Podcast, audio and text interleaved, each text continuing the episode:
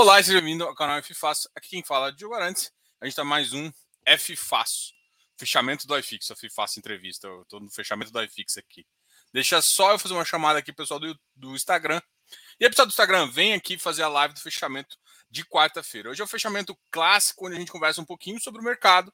E é claro, vai conversar é, do que está acontecendo. O iFix perdeu aquele 2,800 que a gente tanto falava e está ali a caminho do 2,750. E mais uma coisa confirma um pouco a nossa opinião. Hoje, é, ontem e hoje, né, a curva de juros abriu fortemente. Além disso, a gente tem mais um detalhe: o Tesouro já está pagando 6% em alguns títulos, o que normalmente mostra um estresse muito grande da curva. Então vamos falar sobre isso. Então vem aqui com a gente que a gente vai conversar, beleza? E é claro, fazer, fazer o fechamento normal da iFix e falar dos ativos e dos seus preços. Vem comigo, bora! Te aguardo aqui no YouTube. Já começou, hein? Então, pessoal, depois dessa chamada, a gente vai fazer o que agora? Vai, claro, falar dessa, dessa, dessa taxa é, do tesouro que tem chamado a nossa atenção aí, né? É claro que com tesouro maior, o, o mercado fica cada vez mais duvidoso em relação aos fundos imobiliários, e isso só significa uma coisa: queda. Assim, por mais que eu acho que muita gente ainda não enxerga desse, desse ponto de vista que o mercado, assim, a gente acredita, a gente não quer que isso aconteça. A gente não torce para queda. Eu, tenho, eu, tenho, eu, conheço muita gente que parece que torce para queda, né? Não, me dá oportunidade. Eu até sou um cara que gosta de oportunidade. Mas, cara, quando cai dois, três anos, isso machuca muito a, valuation, porque o mercado deixa de ficar racional. Ele começa a ficar irracional e começa a ficar baseado exclusivamente em, em taxas curtas, né? E isso machuca muito o produto e faz com que exista uma pressão entre os gestores, acaba que emite errado, aí começa um monte de coisa bem complicada aí, tá ok? Bom, de qualquer forma, vocês estão aqui, a gente vai conversar um pouquinho sobre esse mercado. A gente Já só observando aqui o pessoal chegar. Boa noite. De início, o que eu queria mostrar basicamente é essa questão do tesouro, né? Vou até pegar o dado do fechamento de hoje, né? Porque hoje eu peguei de manhã. A gente já tinha visto algumas coisas que tinham chamado a atenção. Bom, o prefixado ainda não subiu tanto que a gente acha. Prefixados 2025, né? Que é um, até de curto prazo, mais três anos aí, é 12, 12% e 9. Então ainda ainda a expectativa está ancorada por mais que tenha subido, né? É, 2 e 5, o 2055, né, o 2050, a gente já tem é, uma taxa de juros de 6.01, 6.01. O 2,35, que é o que basicamente a gente olha, que é o 10 anos, né? Eu acho que talvez é o melhor para se avaliar. Não é o melhor, tá? Mas é um dos que a gente mais indica para avaliar, tá 5,89. E se a gente for, for, comparar com outros momentos do iFix nesse momento, nesse, nessa situação, inclusive com PECs e, e, e, risco fiscal tão importante ou igual, a gente está num cenário tão ruim e o mercado, o iFix chegou a ser 2.500. Eu acho que o mercado não está tão irracional quanto estava em outubro, novembro, mas eu acho que o mercado estava bastante animado com uma coisa que não estava vindo. Era de se, era de se prever isso, tipo assim, não estava é, com tudo que indicava, era muito possível já imaginar isso. A gente acha que a queda em junho vai ser forte, né? Literalmente virou venda em maio, só volta em agosto, setembro, junho, sei lá. É, quando voltar é que a gente não enxergou ainda, né? Mas de qualquer forma a gente vai ver quedas aí. Não, não acredito em quedas tão grandes é, quanto a gente viu em, em, novembro, mas se você for comparar, esse ano mesmo o iFix já bateu 2,700. Então a gente tem olhado a curva, a curva, a, a curva longa, nos, nos, porque assim a grande questão é a seguinte: a curva longa, ela, ela, ela é referência nossa de precificação. A curva longa é referência de precificação. Mas a gente tem uma referência de curto prazo que o mercado olha o curto prazo para definir preço. É, é certo, é errado? Cara, desculpa assim a grosseria, mas foda-se. Não importa se no curto prazo está errado olhar para a Selic. Se 90% do mercado olha para a Selic, é isso que o cara vai determinar como preço. Então não adianta eu olhar para o futuro. Assim, futuro serve para precificar futuro. Que na verdade é o que você quer. Você não está comprando ativo pelo passado, pelo presente dele. Você está olhando para o futuro. Então você está olhando para o futuro, que vale de fato é isso.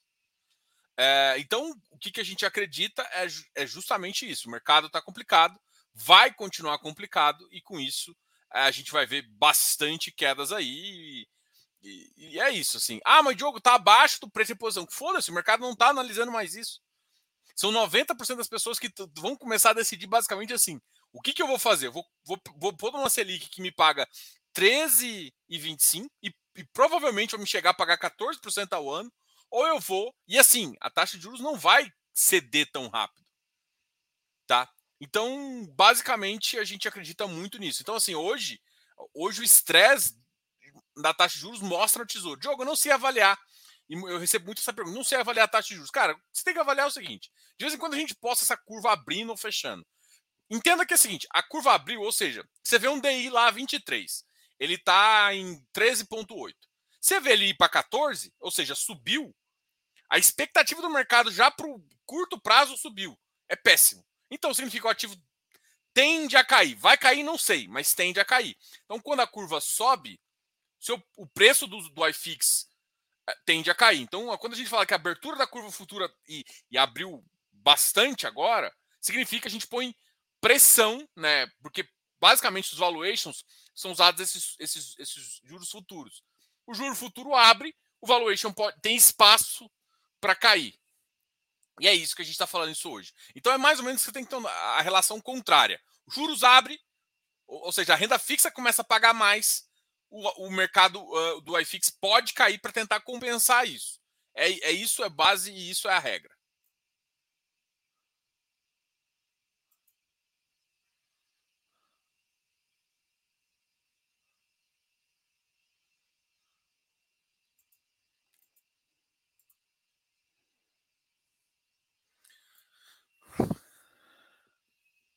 Ah, então, ah, basicamente, a gente, a gente tem essa relação aí. E o Tesouro mostra isso também.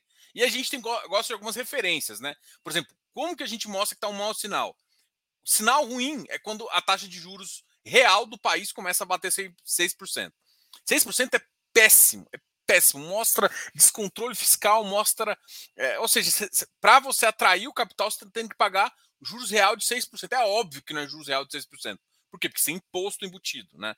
Só que, por exemplo, se você fosse um fundo, um fundo de previdência, cara, fundo de previdência, esses ativos não pagam imposto lá, só paga na saída. Cara, para você que é um fundo de previdência, tá lindo, assim, você tá achando ótimo, porque sem esforço nenhum, você bate sua meta e você consegue um baita de um ganho. Então, sim, cara, ótimo, excelente e não tem coisas melhores, tá? Então, tipo, a gente acha, a gente acha complicado isso, né? Então, isso é uma das coisas que vai indicar a pressão que a gente tem nesse, nesse mercado aí, tá ok? Ah, tem uma pergunta aqui do Rodolfo, né? Hoje é o dia também de pergunta, tá? O que está acontecendo com o XP Properties? Cara, provavelmente nada. Além dessa, dessa fechamento abrupto. Primeiro que o XP Properties ele tem vários problemas, né? O XP Properties tem vários problemas. Primeiro, a região que ele está é complicada e a vacância lá é alta. O que está acontecendo é basicamente o mercado começa a precificar cada vez mais sobre isso. Vamos ver se teve algum fato relevante, porque realmente ele, ele nos últimos cinco dias caiu 7%. Se foi só questão de juros ou se teve mais algum fato relevante que, por exemplo, aumentou a. O, o XP Properties ele tem um, um defeito, um defeito grande. Além, é claro, óbvio, da, uh, da, da própria da própria região que ele tem. Tá? Vamos ver. Uh, ele tem 300 milhões alavancados que eu acho que, se eu não me engano, vence no curto prazo. Então o mercado está precificando de, de como que ele vai resolver esse problema.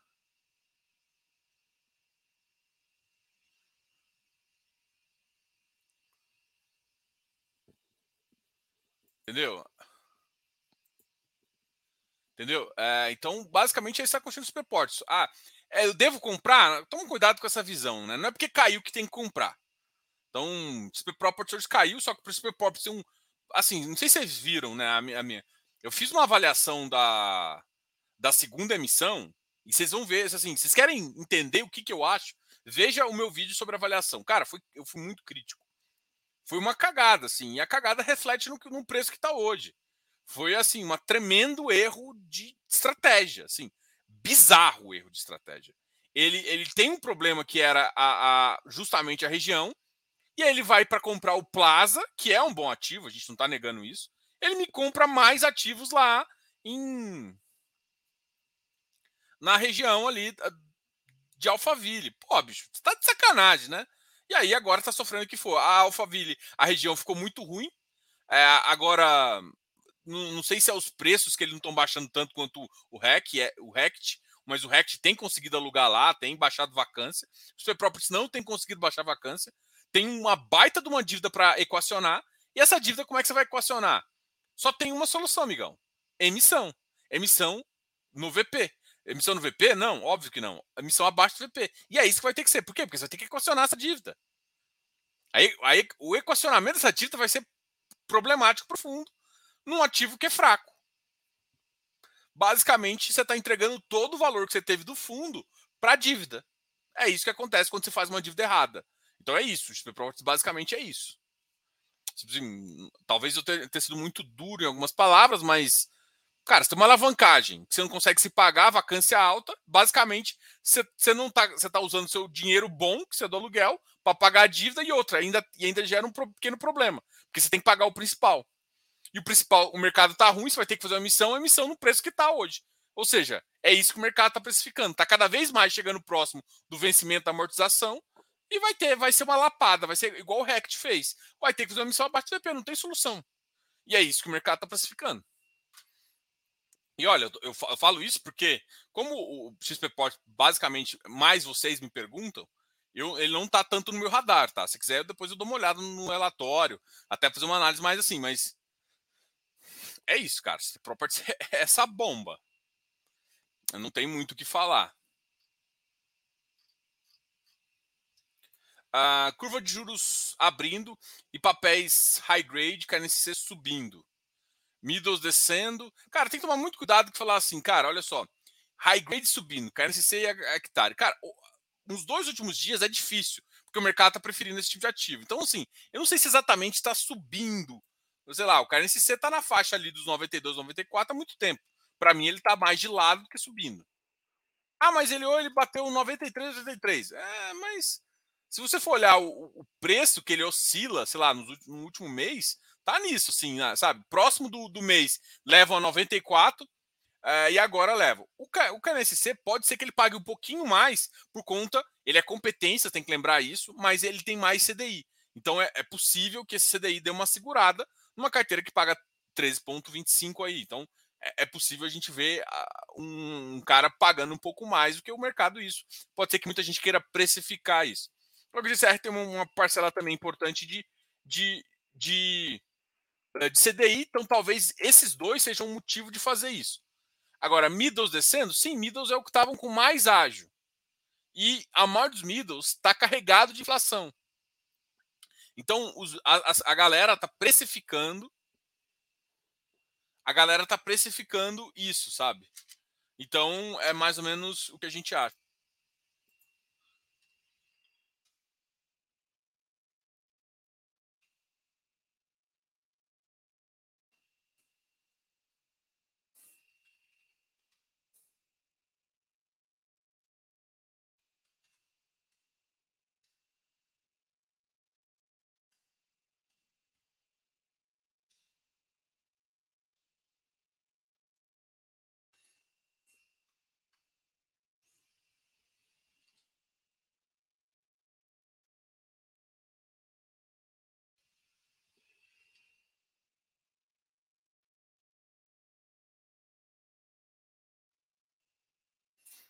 Bom, é... um outro dado aí, eu estava falando com o Lucas agora, é, Lucas Costa, da, da, da FVest. É, ele tava, eles soltaram fato relevante sobre uma outra emissão, né, mesma, mesmo estilo, com custos ah, assumidos pela, pela própria gestão, uma, um, um, direito preferencial de 15% mais baixo, mesmo, quase o mesmo valor, 96 e pouquinho, quase o mesmo valor do, do passado, né, uma emissão bem pequena, eu acho que para completar um pouco do pipeline que está vindo, tá? E a gente estava, tava, tinha marcado uma uma live, eu estava querendo bastante conversar com o pessoal, a gente acha a F uma boa, ele e o Jareta ali. E, a, e aí eles uh, acabaram. Aí eu tinha mandado, né? Falei, ó, oh, Diogo, não vou poder fazer a live porque é no meio da emissão. Eu imaginei, eu mandei uma mensagem para ele. Falei, não, não, a gente é, vai. A gente remarcou uma data para no final da, dessa emissão agora, tá? É, vou continuar aqui respondendo vocês, tá? Diogo, em relação à live de ontem, qual a sua opinião sobre a operação da VISC com a Ancar? Valeu, cara. Bom, é... eu vou, vou, ser bem assim, cara. Eu gostei, eu gostei, eu gostei da resposta, Rafael. Teve algumas coisas que eu perguntei para ele, bom, off, assim, então, tipo, não offline, mas assim, antes da, da, da live. E basicamente é o seguinte, cara, eu não sou um cara muito preso a VP. Aí você vai analisar o seguinte, cara, é...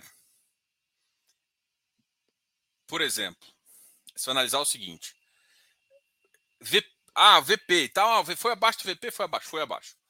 É... Precisava ter sido tanto, aí entra naqueles detalhes, né? Ah, precisava? Eu acho que não. Eu acho que eles jogaram muito abaixo para ficar com ágil e acabaram trazendo o preço para baixo. Isso na época.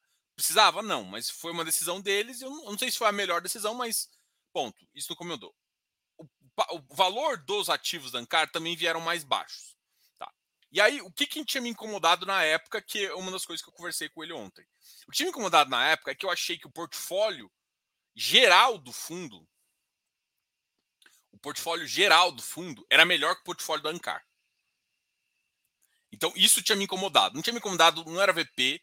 E eu falei isso para ele. Falei, cara, o que tinha me incomodado, na verdade, é isso. E aí, nessa conversa, ele, ele sabe do desafio que é Boulevard né, o ativo que são dois ativos que eu achava que estavam mais pesando na, na, decisão e nessa nessa minha invocação. Era o Boulevard e também era o o lado do Maracanaú, né, uma cidade do lado de Fortaleza ali. Aquela, aquela região também lá. Aí o que, que ele falou? Ele mostrou os números. Assim, mostrou, falou assim: olha, olha, Diogo, do portfólio agora, os caras que estão mais crescendo o NOI é justamente os que chegaram, tipo Pantanal tal, ele foi assim, olha, esses aqui cresceram, por exemplo, o portfólio normal cresceu 18, 19%. Esses ativos cresceram 40% em geral. O Boulevard ainda tem uma questão de tipo um, uma, um retrofit lá. Então assim, o que que eu o que que eu vi? E na época eu não tinha visto dessa forma, tá? Então, se você for ver minha, minhas lives da época, eu, o que eu critiquei foi simplesmente que eu achei que o portfólio que veio foi muito pior. O que ele que, que ele falou comigo, e, e, eu acho que mostrou um pouco na live também, é que o resultado de, de três desses, desses quatro portfólios melhorou a carteira como um todo. Porque eles têm, eles estão dando resultado. E aí eu até perguntei, pô, mas aquele, aquele do Maracanaú é classe, é classe mais baixa. Será que, que agora com atividade econômica? Ele falou: não, olha, ele é um dos caras que mais cresce no portfólio. Então, o que eu enxerguei é que, tipo, é claro que a gente, quando a gente entra nesse, né, quando a gente está olhando de fora, nem sempre a gente tem a visão completa do potencial do ativo. E aí, se passado esse tempo, é, o próprio resultado tem se mostrado positivo. Então, assim, é, assim, eu, eu posso estar errado, tá? Mas na conversa que eu tive ontem, eu tive um conforto muito interessante de achar que, por exemplo, eles viram um potencial no ativo, mesmo um ativo que eu não achava que tinha tanto potencial, talvez porque eu, eu não gosto, eh, eu, eu, tinha uma preferência no momento, e ainda tenho um pouco de preferência, é, em ativos mais classe A e B. Por quê? Porque perde menos poder de compra. Tipo, não tem nada a ver com preconceito nem nada, mas é, é, do ponto de vista financeiro, você perde menos poder de compra. Então, uh, nessa avaliação, é, tipo, ele, ele, quando ele falou, e ele falou um pouco na live isso também, isso, isso me deixou antenado, assim, falou, olha, dos quatro, três estão performando muito bem. E um a gente já sabia que não ia performar tão bem.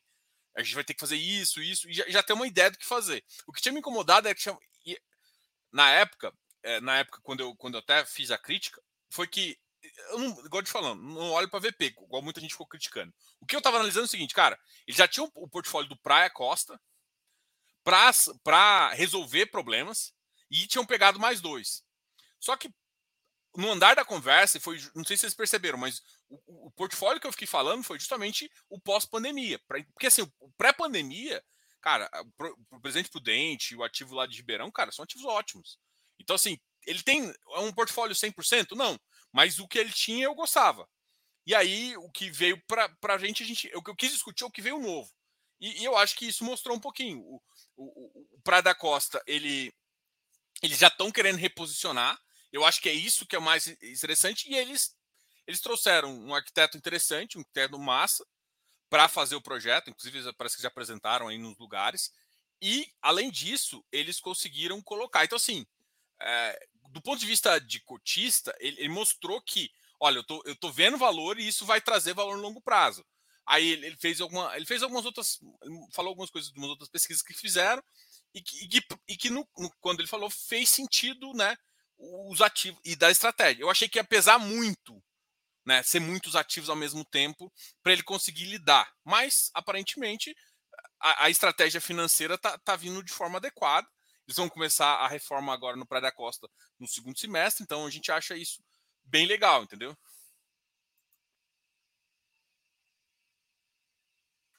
Tem um zoom em parte da letra. Será que eu fiz alguma, alguma cagadinha?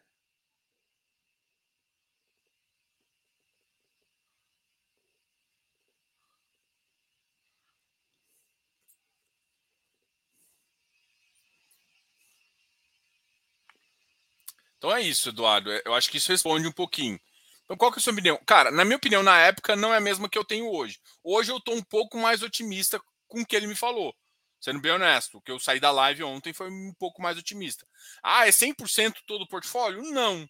Não, mas é assim, carregou um pouco de problema, ainda tem que resolver. Tipo, o Praia da Costa está no, no patamar que, que eu acho adequado, que eu acho massa. Não, mas, por exemplo, já tem um projeto, já tem, já tem várias, já, já tem várias iniciativas para deixar. Se isso vai acontecer, é negócio. E aí é o meu risco de, de investidor. E aí eu posso avaliar se vai valer, se não vai. Coisas em termos de resultado, o fundo voltou a entregar bem. Tem, tem a questão de vendas e que está melhorando. Está é, tá melhorando um pouco em relação a, a, a 2019, então é um referencial. A gente discutiu um pouquinho isso em relação à inflação. Ainda não está 100%, não repôs 100% da inflação de 2019, se for olhar, mas já tem um crescimento. Então, assim, tipo, a gente está ótimo. Não, mas a gente está no caminho. É, é, isso que, que eu queria que eu queria pegar e, e eu acho que a, a, a, conversa ontem foi nesse sentido. Entendeu? Ah, aí fixe constante na queda. É, bem esperado. Neste momento, aporte só em ações, mas em breve retorno. Max, me desculpe, mas para mim isso aqui é loucura que você está falando. Ações vão cair mais, cara. Ações podem cair muito mais. Ações podem cair a 95, 97 mil pontos ali. Enfim, mas tá bom, aqui vai. Betra, quem comprou deu bom. é, sei lá. Vamos ver, vamos ver, vamos ver, vamos ver. Diogo, a Ed já já viu que não vai conseguir emitir com a Log E vi que não que vão alavancar mais ainda o empreendimento em Manaus. O que acha? Cara, eu acho um risco. Eu acho um risco. Risco do caramba. Eles tinham que vender algum parte do portfólio para fazer, mas eu acho que a taxa vai vir alta, mas assim, é, para mim é um risco, né? Mas Uh, eu não sei qual taxa que eles vão conseguir. De repente, os caras conseguem uma taxa tão boa e eles só fazem simplesmente um adiamento da dívida. É isso. Então, tipo assim, cara, tudo vai depender. Assim, falar que vai ser ruim, eu não, eu não posso cometer esse erro também, né? Vai ser ruim? Não sei. Mas. Hum, é, tem coisas melhores para ser feitas, eu acredito. Só que, tipo assim, o problema é que ninguém quer vender portfólio, né? Todo mundo quer comprar. E aí quer aumentar a PL, não girar. Né? Boa noite, comprei mais juros e Catif também. Uh, Marco Túlio, boa noite. Gustavo Faria, boa noite. Curva abrindo, a Capitânia vai estragar meu planejamento. CPTS e CPTI vão mandar muito trade e giro de carteira. É mais ou menos, né? Porque na verdade, quando a curva abre, é, a taxa a taxa, ele, ou seja, você consegue uma taxa maior. Então o que acontece com o preço é cair.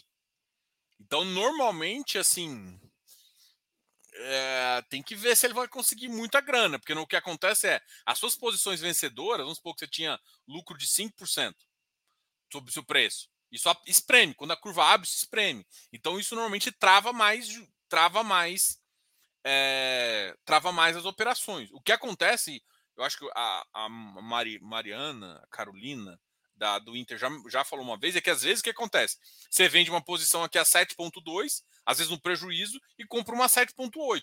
Você fez uma marcação de prejuízo, mas você comprou uma taxa melhor. Então, você melhorou a performance do fundo sem fazer muita coisa, mas você gerou um prejuízo contábil. Porque você comprou por um preço e a, e a curva fechou. Então, tem que tomar cuidado, que às vezes isso acontece também. Quando a curva abre, é, tipo, fica mais. Uma coisa é quando a curva tá fazendo isso aqui, ó, fechando, e você tá girando, aí é bom. Quando a curva abre, pode ser que as suas posições vencedoras nivelem o seu risco e aí, aí acabou, assim, você fica, fica parado. Pessoal, eu acho que vou ter que ir embora. Eu, eu falei para eu vou na Casa Cor aqui em Goiânia com a minha esposa e eu falei que ia sair às 7h40. Kennedy, vai ficar para vai ficar para sexta-feira, cara. Vem na sexta-feira aqui que a gente vai conversar sobre, gente fala um pouquinho sobre o Urcão. Mas assim, gente, lembra que o Urcão tá para assim, por que, que o, Urca perdeu o preço? Cara, é, é óbvio, vai ter uma a emissão aconteceu, tem um monte de gente com ativo, né? Tem um monte de gente com ativo. A conversão vai ser no dia primeiro. Na verdade, vai ser na segunda-feira, as cotas vão, vão, vão ser negociáveis. Amanhã vai pagar alguma coisa, acho que vai até pagar um bom resultado e tal. O ativo continua muito bom. Deve pagar um bom resultado agora. É, e aí eu acho que muita gente está operando, pá, 115, cara, você comprou 102, são quase 12%. O nego tá operando essa versão, tá vendido, por isso que ele caiu um pouco de preço. Mas uma coisa é a operação e outra coisa é o ativo, tá? Agora depois a gente fala do ativo. Ah, boa noite. Cadif e Ifra, ambos Itaú. Uh, por que uh, não é só Quinéia ou só Itaú Asset? Cara, isso é decisão estratégica dos caras, quem montou, tem várias coisas, bicho. Isso é decisão estratégica. Os caras quiseram fazer. O Itaú, ele tem a própria asset, sempre teve. O Quiné foi, foi alguns sócios lá que montou com uma visão imobiliária acabou expandindo, que aí foi uma das umas outras assets que mais cresce. Uh, juro 11, pretende fazer mais uma amortização extraordinária a fim de levar o VP a 100 e depois de uma oferta. Você acha a estratégia vantajosa para o cotista? Cara, hum, sim, porque a galera não entende o preço do ativo. E aí ela fica com memória de preço e faz isso. Então, assim, é tipo, vai ser indiferente para o cotista. A melhor resposta é indiferente. Mas pode ser que dê um bom resultado para captar. Captar nesse momento não é ruim. Captar nesse momento não é ruim. Você vai conseguir boas taxas. E a gente está vendo isso em todos os caras que estão captando. Inclusive eles que captaram há seis meses atrás. Ah, vou ver, VGT. Não para de cair. No CO225 ontem, não hoje, tá? Foi ontem. Quem tem a cota foi 2028, tá? Toma cuidado. E caiu, perdeu esse 2025. Isso acontece. É estranho, né? Cada vez caindo mais. O, o mercado cai o fluxo do ativo, né? É um absurdo isso. Mas, enfim, é o que acontece. Boa noite, Osiris. Juro. Uh, fazer uma missão para captar 250. Ah, e aí, o que, que você acha do shopping, Oliveira? É um shopping bom? É um shopping que, que, que, você frequenta bastante? Como é que é? Me conta aí um pouquinho. Deixa no, na, na, na, assim, ó, eu moro aqui, eu vejo, vejo isso no shopping, o shopping está crescendo, shopping. Comenta aqui. A, a, melhor, a melhor pessoa para falar é porque, por exemplo, eu conheci algumas pessoas de Fortaleza. Não sei se as pessoas de Fortaleza saem de Fortaleza e vão para lá. O que a minha impressão foi que não. Só que vai que para a região ali e para a população da cidade é importante.